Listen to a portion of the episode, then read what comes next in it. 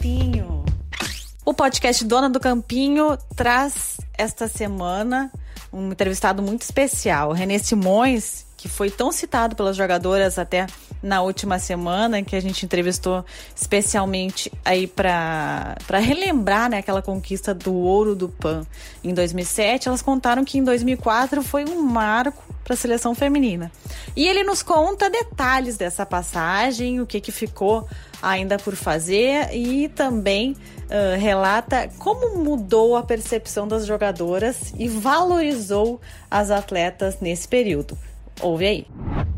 Eu tive entrevistando todas as meninas aí do da equipe de 2007, né, que a gente viu uh, o PAN, né, sendo exibido afinal e, e todas colocaram muito assim que foi você que começou esse trabalho lá em 2004, a profissionalização uh, do futebol feminino. Eu queria que você contasse um pouco como é que foi essa chegada, essa profissionalização, até porque agora parece que a gente vai ter que eh, vai precisar essa reconstrução de novo depois de uma pandemia, né? Dar uns, um, aqueles primeiros passos de novo, da remontagem. Como é que foi esse início, René?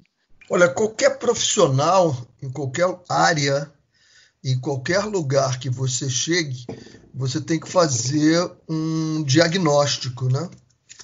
E quando eu fui convidado pelo Branco, o Branco, ele era da era o diretor do, do futebol masculino da base, né? Mas eles tinham ido ao, ao Pan-Americano do Canadá e ele me ligou e disse: Eu queria conversar contigo. O Branco já tinha trabalhado comigo no Fluminense, né? Uhum. E eu queria conversar contigo. Aí sentou, explicou tudo, disse: Olha, tem um time sensacional, cara, que está precisando é de alguém que entre lá e, e, e, e faça um planejamento e que torne o futebol profissional. Eu acho que você é a pessoa, você topa. Eu disse, topo, eu adoro desafios, né? E aí ele ficou muito surpreso, cara, eu te convidei, mas achando que você não ia aceitar. Era um desafio muito grande, porque se desse errado, né? Inclusive eu recebi vários telefonemas de, de treinadores de futebol, amigos meus, me querendo, querendo bem meu, e dizendo, Renê, você vai acabar se queimando se não der certo, e aí como é que fica? Eu disse, cara, o medo é o que o medo é o que atrapalha as pessoas, né? As pessoas têm medo de fazer as coisas e depois elas se arrependem por aquilo que elas não fizeram. Eu prefiro me arrepender por aquilo que eu tentei fazer, né? E aí tinha esse primeiro ponto de fazer um planejamento. Foi o que eu fiz, né? O tempo que eu tinha, as jogadoras que já tinham sido convocadas, eu peguei uma lista, e, e aí foi muito interessante que a primeira convocação que eu fiz, a imprensa disse para mim: mas você conhecia essas meninas? Eu disse: nenhuma delas. Nenhuma uhum. delas. E quem fez a lista? Quem fez a lista foi o senhor que está aqui do meu lado, Paulo Dutra, que é o diretor. Ué, você aceitou? Eu digo, óbvio que eu aceitei. A gente tem que partir de uma base. E a base quem podia me dar é ele. Ah, mas deve estar tá faltando meninas. Isso eu vou ter seis meses para saber até a Olimpíada. Mas de uma base eu estou partindo. Então, o primeiro ponto foi saber que eu precisava fazer um diagnóstico com as meninas que tinham, partir de um ponto, né? É, alguma coisa. O que, que é? Ele sabe? Então tá bom, vamos saber. Ah, mas ele não gosta de alguém. Tudo bem, eu vou descobrir isso durante o, o, o, o trabalho. É, como eu sou casado há 44 anos agora, né? Na época, uhum. são, são 16 anos, eram 28 anos, né? Se eu não me engano, é 28 anos de casado, pai de três filhas. Então, como mulher, eu não podia errar, né? Porque eu sei como lidar com elas. Ninguém fica tanto uhum. tempo casado assim, agora 44 anos, né? Se não souber de mulher, pô. E eu disse, bom, de mulher eu sei e preciso passar isso para elas, né? Então, dentro do planejamento, tinha todos os aspectos, né? é, trabalhar fisicamente sem achar que mulher tem que ser trabalhado é, em menor quantidade porque é mulher, não é homem. Então, isso nunca passou no nosso planejamento. Cada uma ia trabalhar dentro da sua individualidade. E eu tinha meninas lá que, se você pegasse alguns homens, é, que trabalhavam menos e tinham menos capacidade de absorver trabalho do que alguns homens. Né? Agora, na maioria, os homens têm um, um, um, uma força muscular, uma, uma, resistência maior do que as mulheres. Né? Mas nós não nos preocupamos com isso. Então, foi não fazer essa discriminação entre homens e mulheres, não existia isso. Ali nós estávamos trabalhando com, com jogadores de futebol. Até porque eu não falo futebol feminino, eu falo futebol das mulheres, né? O handball claro. é feminino porque o tamanho da bola é mais leve, né? O voleibol a rede é mais baixa, a cesta é mais baixa. No futebol é tudo igualzinho, pô. Então não é futebol feminino, é futebol dos homens e futebol das mulheres. Mas convencionou se chamar de futebol feminino, eu até, até chamo também. Então esse foi um ponto. Outro ponto eu sei que a psicologia da mulher é diferente da do, do homem, né? O homem é mais camuflado, a mulher é mais aberta, mais sensível. A mulher precisa mais do toque, né? E você estar tá perto, o abraço, o aperto de mão, a palavra no momento certo. Então isso foi começando e eu disse eu tenho que impactar. Essa é uma característica que eu gosto dos meus trabalhos chegar impactando, né? Você não pode chegar como outros chegaram, porque você vai ser mais um. E como eu tinha já uh, o relatório de algumas coisas que aconteciam lá, uh, eu sabia que as comissões TEC tratavam as meninas como se fosse absolutamente nada, né? não chegavam nem perto. Uh, o dia do corte era colocado na parede, iam embora, elas tinham que se virar entre elas, quem estava cortada, quem estava dentro. Então, isso vai impactar. Eu marquei a apresentação para o dia 8 de março, Dia Internacional das Mulheres, e eu as recebi no, no aeroporto Santos Dumont, todos com uma rosa. Eu fui ao alvo da Camélia, meu amigo disse: meu amigo, me dá aí uma cortesia e me dê rosas, eu quero dar as minhas jogadoras. Ele olhou para mim, pô, jogadoras de futebol? Eu, claro, é um time de mulheres de futebol, cara, eu quero rosas. E aí recebi cada uma, e eu tenho do, do livro, né, o dia que as mulheres viraram a cabeça dos homens, o relato delas dizendo assim, esse cara é doido, né, completamente louco.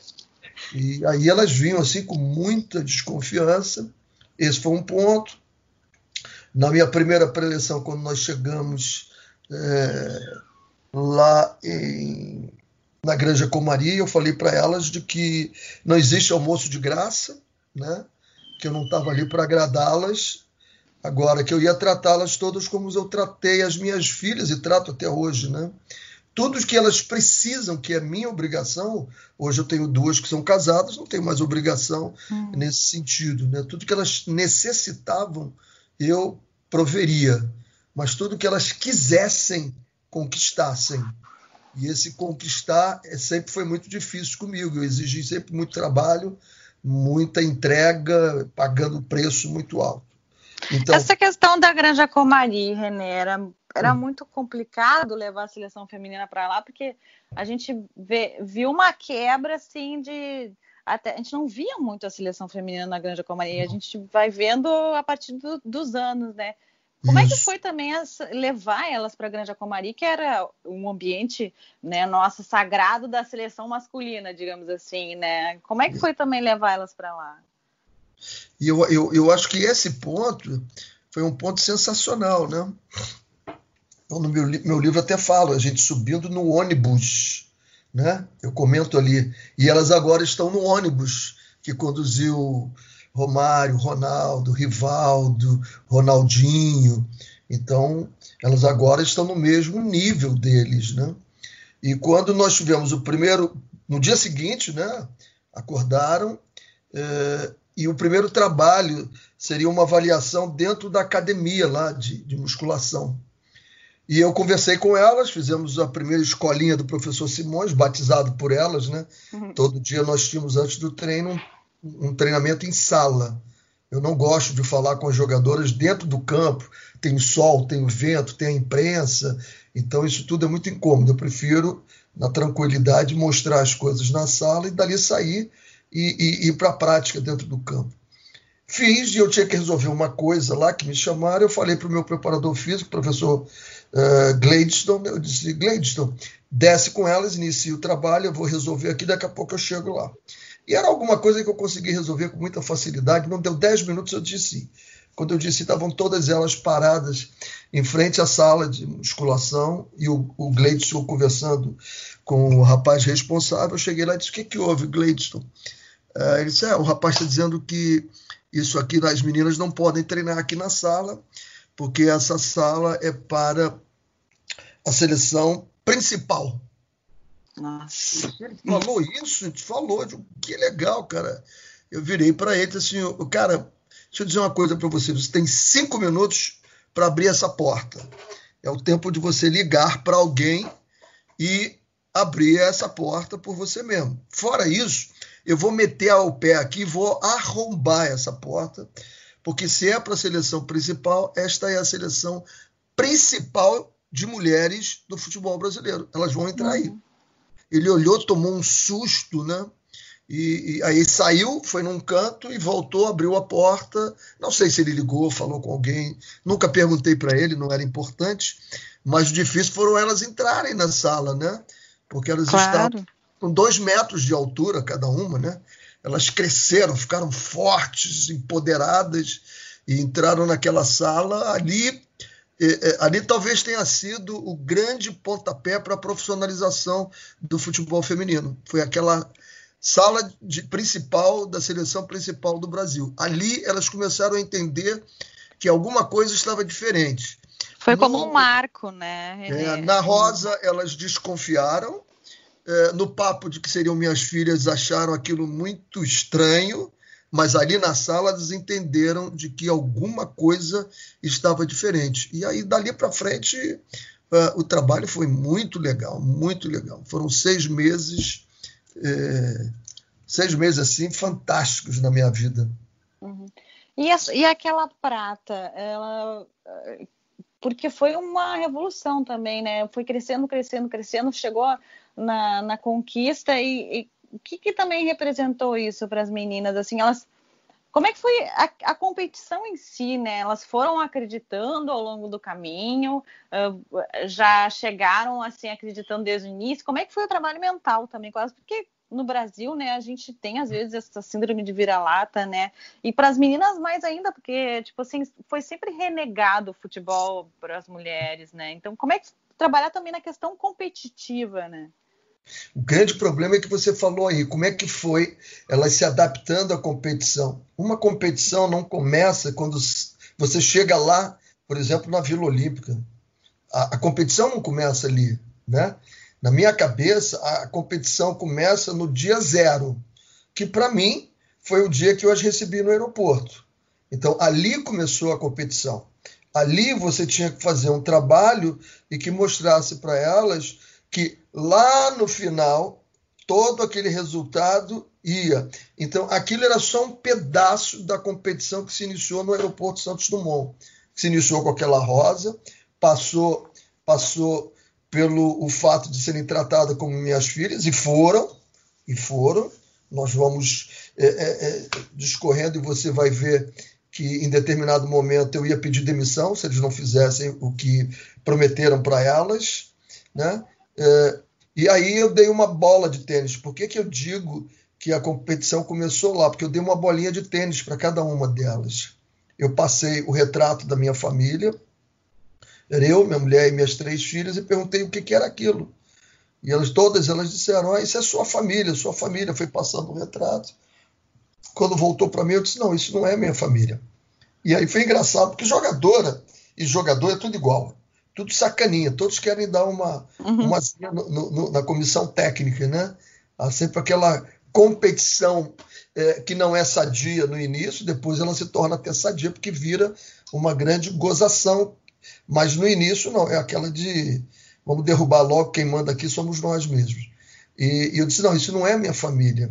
Isso aqui é a representação da minha família. Eu, quando olho essa foto, eu vejo por quem eu trabalho, por quem eu vivo, por quem eu quero agradar, tudo isso. Isso é a representação.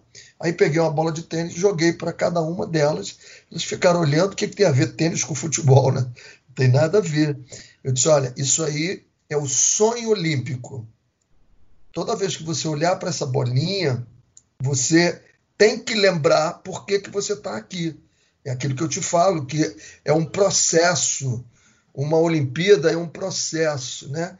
Por isso que no, no, no meio olímpico se fala muito do ciclo olímpico. E essa palavra nunca foi usada no futebol. O futebol nunca ligou para a Olimpíada, né? É, Pensava-se sempre num mundial de quatro em quatro anos, no caso das mulheres diferentes, mas o ciclo olímpico nunca teve. O ciclo olímpico são quatro anos. Você uhum. tem muito tempo de ir preparando, preparando. Quando você chega lá, você chegou na última parte do teu período, né? E eu disse para elas, agora o nosso ciclo são seis meses e toda vez. E vocês vão ter que andar com essa bolinha o tempo todo. Quem não tiver com essa bolinha vai ser punido. E aí foi, elas puseram alcinha, andavam embaixo do braço, tinham carinha. E foi muito legal quando nós subimos no pódio, elas tinham numa, numa das mãos a medalha e na outra das mãos a bolinha de tênis, né? E René, essa questão de até de, de você ameaçar pedir demissão, é, até para exigir que elas tivessem direitos que, que os homens tinham, né? De diária, questão de valores.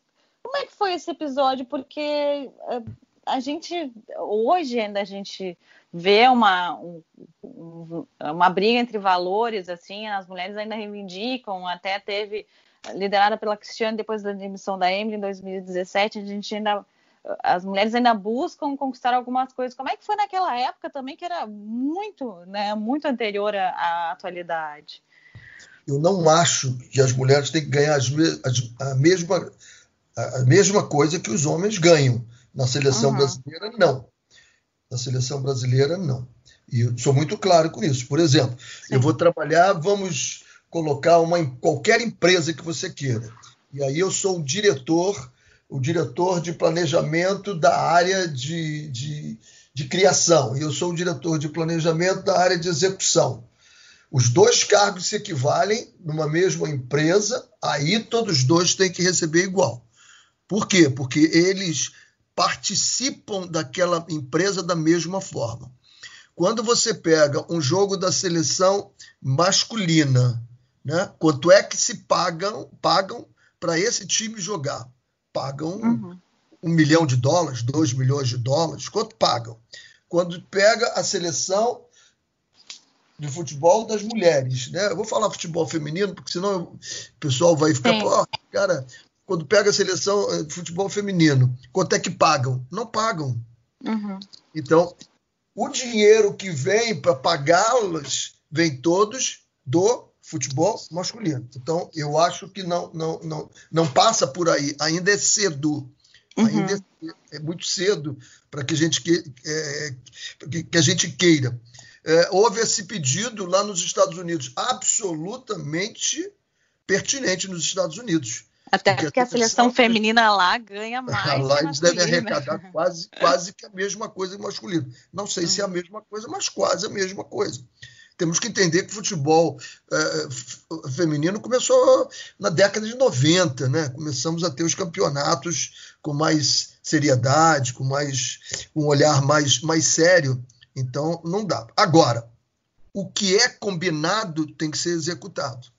Eu não podia aceitar, e eu já conhecia muito o sistema de algumas pessoas lá dentro da, federa da, da CBF, porque eu tinha dirigido a seleção em 87, 88, 89, eu dirigi a seleção sub-20 sub-17 masculina, né? Então eu sabia muitas coisas que aconteciam. E quando eu cheguei, óbvio, dentro daquele diagnóstico, eu já tinha o diagnóstico de que elas não eram pagas por tudo que elas tinham que receber, é, descontavam taxas que não tinham, diárias não eram pagos, sempre que pagava faltava 10 dólares aqui, 20 dólares ali, outras faltavam 100 reais, e eu sabia de tudo isso e eu comecei a apertar, apertar, apertar, apertar, e chegou um momento que eu tive que ir para um embate mesmo, né? E, e, e, e esse embate ficou muito significativo para elas, porque eu fui muito sincero na, nas primeiras conversas, eu disse para elas que eu tinha aceitado porque eu queria ser o primeiro treinador no mundo, e ainda sou até hoje, que iria dirigir homens e mulheres em todas as uhum. competições de futebol da FIFA, né, em finais mundiais e olímpicos. E, e elas guardaram isso com elas. Né? E aí, eu, eu acho que a gente estava com dois meses, eu disse para elas, olha, de manhã cedo na, na escolinha, né?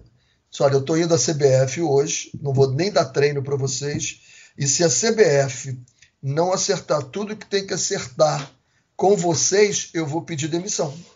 Eu vou pedir demissão.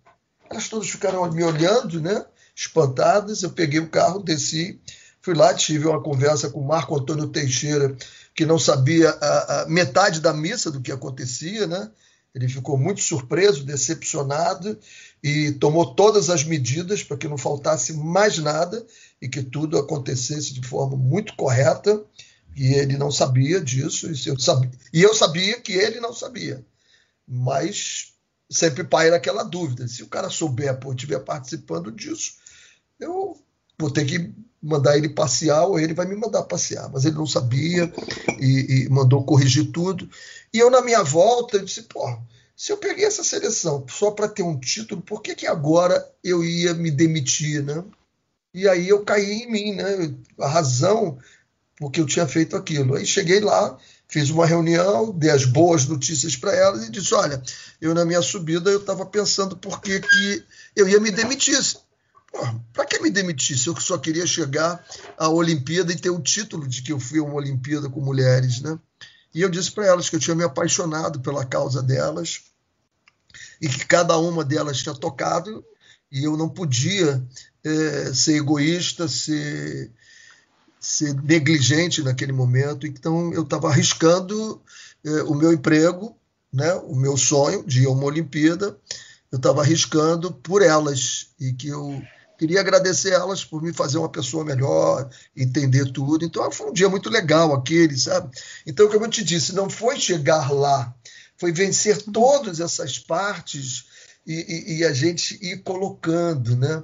Por exemplo, o conhecimento tático que elas tinham de jogo nunca foi cobrado para elas, nada disso. E eu tinha todo dia, a gente na escolinha falava de vida, falava de grupo, falava de profissionalismo e entrava no aspecto tático. Íamos tudo ver vídeos e nos quadros, depois então nós íamos para dentro do campo praticar o que a gente tinha entendido, né?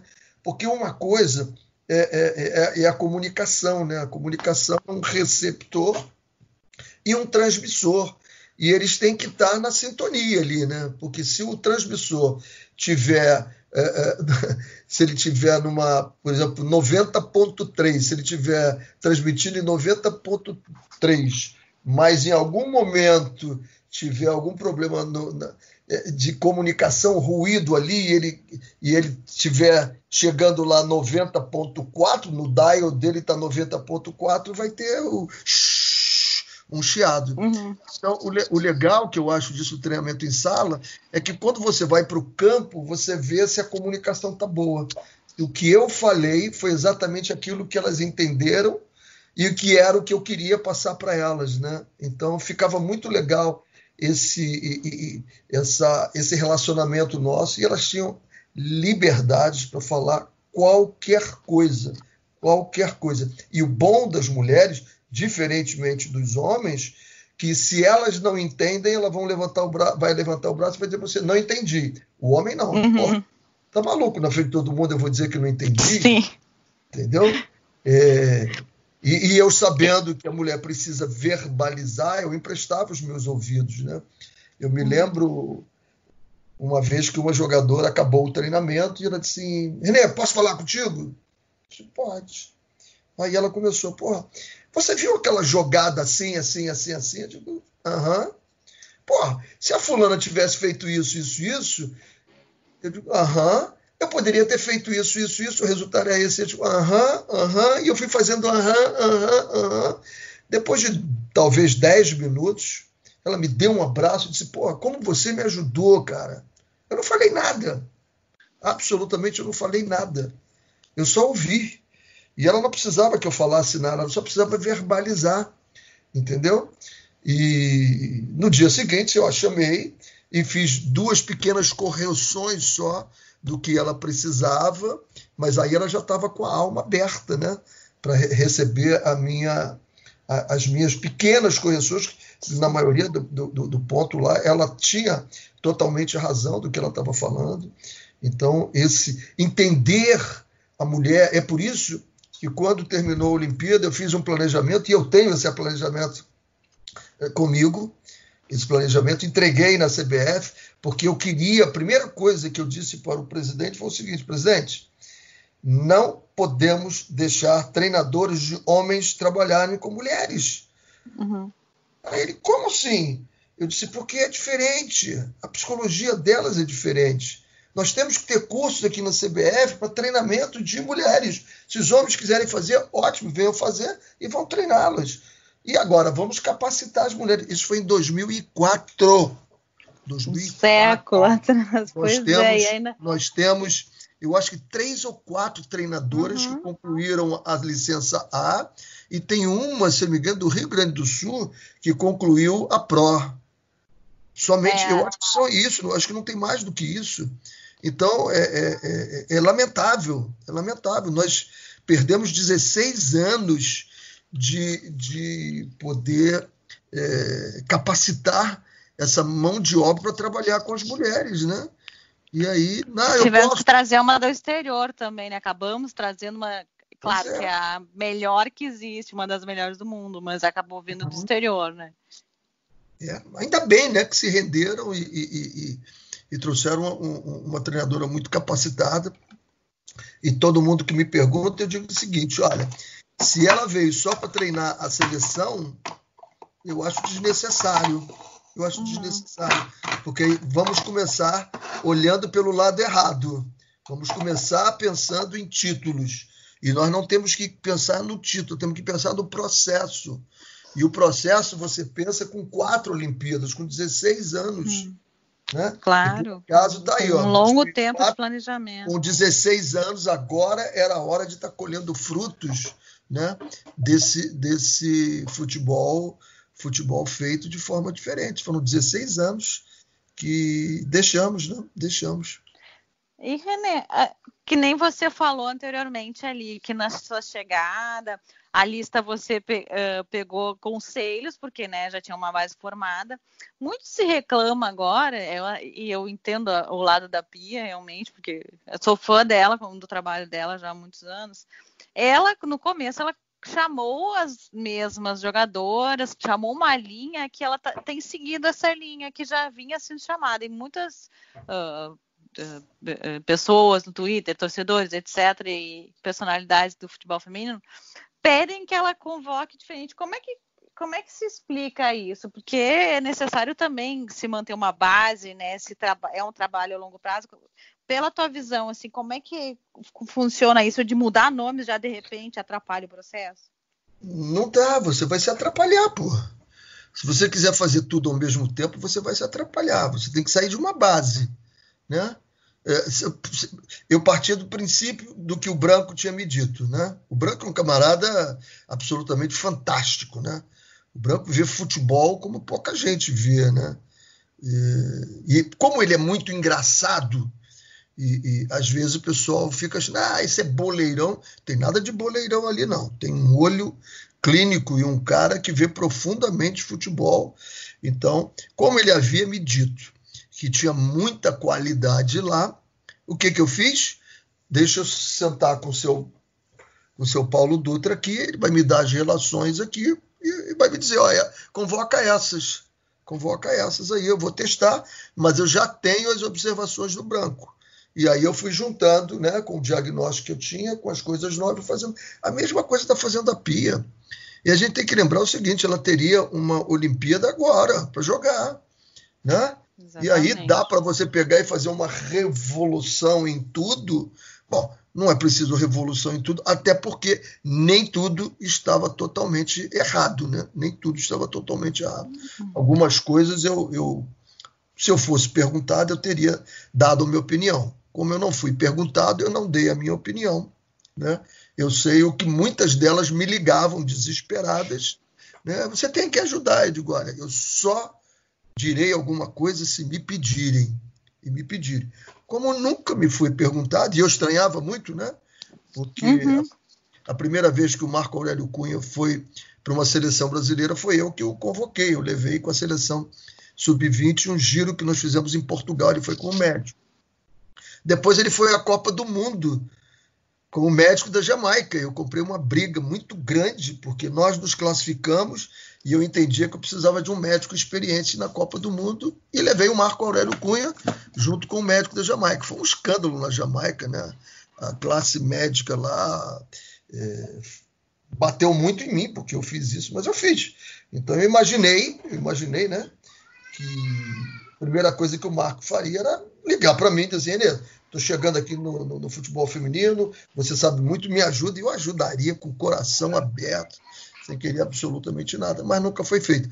Mas eu acho que o trabalho agora, pelo menos em termos de seleção, é um trabalho de muito mais qualidade. Né? Nós fizemos, eu fiz um jogo, um jogo internacional em seis meses, que foi contra a seleção Nossa, dos Estados Unidos. A mudança um, de cenário. Um jogo internacional. Com seis meses, eu cheguei com um jogo internacional que foi contra os Estados Unidos. E nem agora, o que você acha que deixou de legado também para a seleção feminina? Quando nós terminamos lá em 2004, eu pedi que, aliás, antes de, de ir né, aqui, eu, eu tinha jogadoras que tinham experiência de, de Vila Olímpica, né? Uhum. Eu conversei com o Zé Roberto Guimarães, muito tempo. O Zé é uma pessoa queridíssima, né? E aí ele me deu muitas observações a respeito da seleção de futebol nossa, das meninas, né? Ele uma vez deu uma palestra também que foi maravilhosa, ele entende muito também, né? Impressionante. É, e aí ele disse, eu disse, me fale sobre elas. Renê, jamais estão juntas, estão sempre em grupinhos separados e rodam a vila toda, o tempo todo. Digo, é mesmo, é? É. Então, o foco delas é muito ruim, né? Digo, legal. Aí sentei com elas e disse, olha, nós temos que estabelecer algumas regras, algumas regras para a Vila Olímpica. Vamos fazer isso? Vamos. Aí começamos a fazer, né? E, e o, o, legal é que elas colocaram um negócio sem rodinha nos pés. Aí quando eu vi aquilo de sem rodinha nos pés, como é que é isso? Não. Ninguém vai sair do alojamento. Ninguém vai sair do alojamento. Eu disse, legal, inclua a comissão técnica. Nem a comissão técnica, a não ser que tenha que sair para algum fazer algum vídeo, para fazer alguma reunião. Fora isso, ninguém. E incluam aí, ninguém pode entrar no alojamento sem autorização da comissão técnica. Olha, era fantástico, porque nunca saímos sem ser todos juntos, a não ser eu tinha que sair para algumas reuniões, algumas é, assistir alguns vídeos, pedir algumas coisas. Então nós estávamos num alojamento e esse alojamento a gente andaria 100 metros, atravessaria a rua, e estaríamos no restaurante, no restaurante principal. E eu, ao primeiro dia eu olhei na Vila Olímpica, não tem, não tem trânsito, né? Raramente passa um caminhão, um carro. E nós estávamos a quase 500 metros da faixa de pedestres. E aí nós vamos atravessar no para, nós não vamos atravessar aqui, nós vamos andar até a faixa do pedestre. Vamos atravessar e vamos voltar. Quer dizer que a gente andava quase que 900 metros para ir ao restaurante quando a gente podia andar sem, é só atravessar a rua. Sim. E aí eu me lembro que alguém do COB veio me perguntar, viu aquilo, ficou parado, olhando, né? E que o cara estava do outro lado da rua, me viu, queria falar comigo, aí eu fiz sinal para ele esperar, fui lá, atravessei na faixa de pedestre e voltei. Aí ele começou a perguntar algumas coisas, eu pensei, curioso, estou curioso aqui, que história é essa de lá? Eu digo, olha, elas isso é a mensagem mental que eu estou dando para elas, que quando você tem que fazer o certo, não tem desvio, não tem jeitinho, tem que fazer o certo mesmo. Porque se você fizer o certo, você não vai chegar um segundo atrasado na bola para defender, ou um segundo na bola para fazer o gol. Você vai chegar na hora certa, porque você, o tempo todo você pensa no certo. Aí ele, porra, que legal, cara, eu nunca vi isso com esse time. Então, nem saía ninguém de lá, entendeu? E quando terminou a competição, nós fizemos o último jogo, né, que você perguntou sobre a prata. Para mim, aquilo foi ouro. Primeiro, teve uma troca da, da ali muito estranha, muito uhum. estranha. E, e ali, eu, eu, como desci querendo saber o que está vendo com a juíza, né? Eu não vi, porque mostra claramente a treinadora dos Estados Unidos com o braço em cima da, da, da naquela época era quarto, quarto árbitro, né? Uhum. Abraçando, falando coisas com ela. E ela que foi para dentro do campo dirigir o jogo. E aí teve aquele pênalti absurdo que ela não deu, né? E, é, foi um e, jogo muito complicado e é, é, o Brasil fomos, merecia. Nós fomos muito melhores. Eu fui, é, quatro meses depois, eu fui à convenção nacional dos Estados Unidos lá, e na convenção teve um jantar em homenagem à seleção feminina e eu fui para a mesa principal com a treinadora e no discurso dela ela falou: esse senhor aqui, ó, esse senhor aqui quase tirou o nosso ouro e se continuar fazendo o que vem fazendo, eu acho que vai ser muito difícil a gente ganhar ouro outra vez. Esse foi o discurso dela, né? Uhum. E quando acabou, é, nós nos reunimos na vila, chegamos do jogo, reunimos. É, e eu disse para elas: olha, a partir de hoje, nesse momento agora, até nós embarcarmos, vocês estão por conta de vocês mesmas, tá? É, façam o que quiserem, é, tenham juízo, é, curtam esse momento, vai ser muito gostoso. Aí a primeira coisa que eles me perguntaram: podemos ir no McDonald's? Se podem. Olha, nós ficamos todos os jogos e elas jamais entraram no McDonald's porque não era permitido. A alimentação era rigorosamente feita por elas. Eu me lembro que a seleção de basquete, o presidente veio falar comigo e disse: Renê, o que, que você achou da seleção de basquete? Eu disse: Olha, eu vi as suas jogadoras todos os dias lá no McDonald's. Todos os dias as jogadoras comeram no McDonald's. E isso não é alimentação para o atleta, porra. Isso é uma alimentação que a gente vai e faz porque quer se divertir em algum momento, mas para atleta, em Vila Olímpica, está faltando alguma coisa para você aí. E elas tiveram isso. E aí eu pedi que elas fizessem um documento para entregar lá na, na CBF, e elas fizeram um documento muito legal, sugerindo um monte de coisas que só agora começam a ser feitas para, para as atletas profissionais. Então, eu acho que isso é, criou esse lastro, né? E algumas jogadoras continuam lá, como Formiga, Marta, né? Então, e o que, que você acha? Hein? Acho que fazer assim, um, uma coisa que o que, que, você acha que hoje, tipo, ainda falta fazer da, da época que você uh, e elas queriam e que continua esse tempo todo sem ser feito para a seleção feminina especialmente? Eu não sei agora com a, com a Pia, porque é, eu não recebi nenhum telefonema até agora de, de, atletas como eu recebia, né? Elas ligavam muito para mim, uhum. reclamando de muitas coisas mas agora não tem. Eu acho que as coisas devem ter melhorado muito com a Pia no comando, e eu acho que o caminho é esse.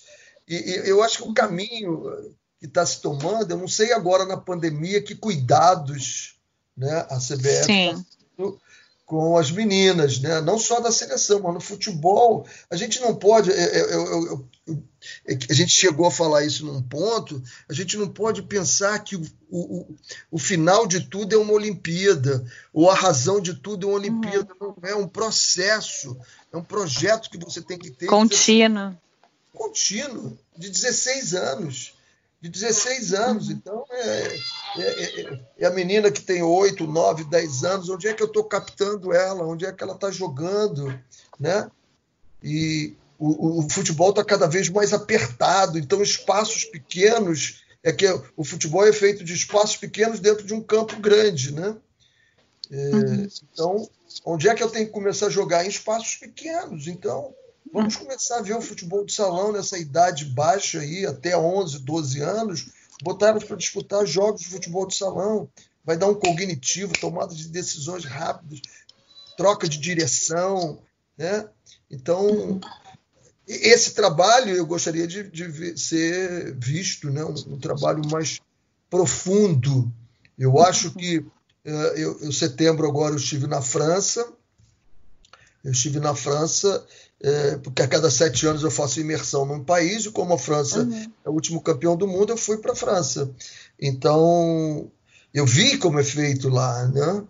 Então eles têm quase quase 70 mil clubes amadores a federação tem cadastrados lá 70 mil jogadores, eh, são 8 mil e poucos clubes, é, 70 mil jogadores, amadores, não são em clubes, em clubes profissionais, não, em amadores, cuidando lá, porque você tem que repor esses.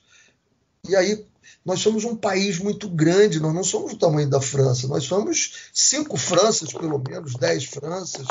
Então, eu acho que cada região devia ter um polo da CBF, né, um centro de treinamento da CBF, não ficar só concentrado no Rio de Janeiro. Mas uhum. se pode reclamar, porque é evidente que a CBF melhorou muito, muito o que faz pelo futebol feminino. Uhum. uhum. Renê, muito obrigada então pela participação aí no meu podcast. Espero contar com você mais, mais vezes aí.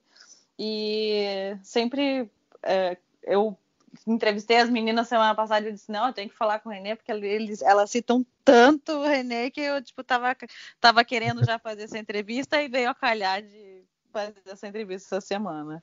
Legal. Sucesso para você. Obrigada. Tá? Obrigada, obrigada. Tchau, tchau. Curtiu o podcast Dona do Campinho dessa semana? Já sabe, manda a sua sugestão, Cíntia Barlém, no Twitter, manda lá e participa também o que, que você quer ouvir, o que, que você gosta de ouvir sobre o futebol feminino, que a gente aqui está aberto a sugestões. Um beijo, até a próxima semana. Tchau, tchau. Dona do Campinho.